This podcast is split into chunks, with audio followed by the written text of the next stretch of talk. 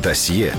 Приватбанк був заснований в 1992 році Сергієм Тігіпком. Інвестором проекту виступив підприємець Леонід Милославський та два його бізнес-партнери Геннадій Боголюбов і Олексій Мартинов. Перші три роки банк займався переважно обслуговуванням безготівкових платежів. Щоб прискорити бізнес-процеси, Тігіпко купив дорогу британську комп'ютерну систему, яка обробляла великий потік клієнтських заявок. У 1995-му Приватбанк став одним з перших приватних реєстраторів цінних паперів в Україні. За перші п'ять років роботи банк відкрив близько 200 відділень. Тоді основним пакетом акцій володіли Коломойський, Боголюбов, Мартинов, Милославський, а Тігіпко мав 16%. У 1996 році Приватбанк одним з перших почав працювати з платіжною системою Visa. Пізніше компанію першою в Україні відкрила смс банкінг Ініціатором впровадження електронних технологій виступав Олександр Дубілет. Він став заступником голови правління після того, як Тігіпко пішов до уряду Лазаренка. У 2001 році була запущена унікальна на той період система Приват 24 Тоді в Україні жоден банк не використовував інтернет-банкінг. У 2002-му Приватбанк був другим в країні з найбільшим портфелем корпоративних кредитів, значна частина яких була видана компаніям Коломойського, Боголюбова і їхнім бізнес-партнерам. А ще за рік підприємство зробило ставку на масове кредитування. Клієнтам видавали невеликі споживчі кредити з мінімальними відсотками. У 2000-х мережа Приватбанку розрослася до півтори тисячі відділень. З 2007-го прибуток Приватбанку не опускався нижче мільярда гривень. Банк має 13 дочірніх філіалів у Латвії.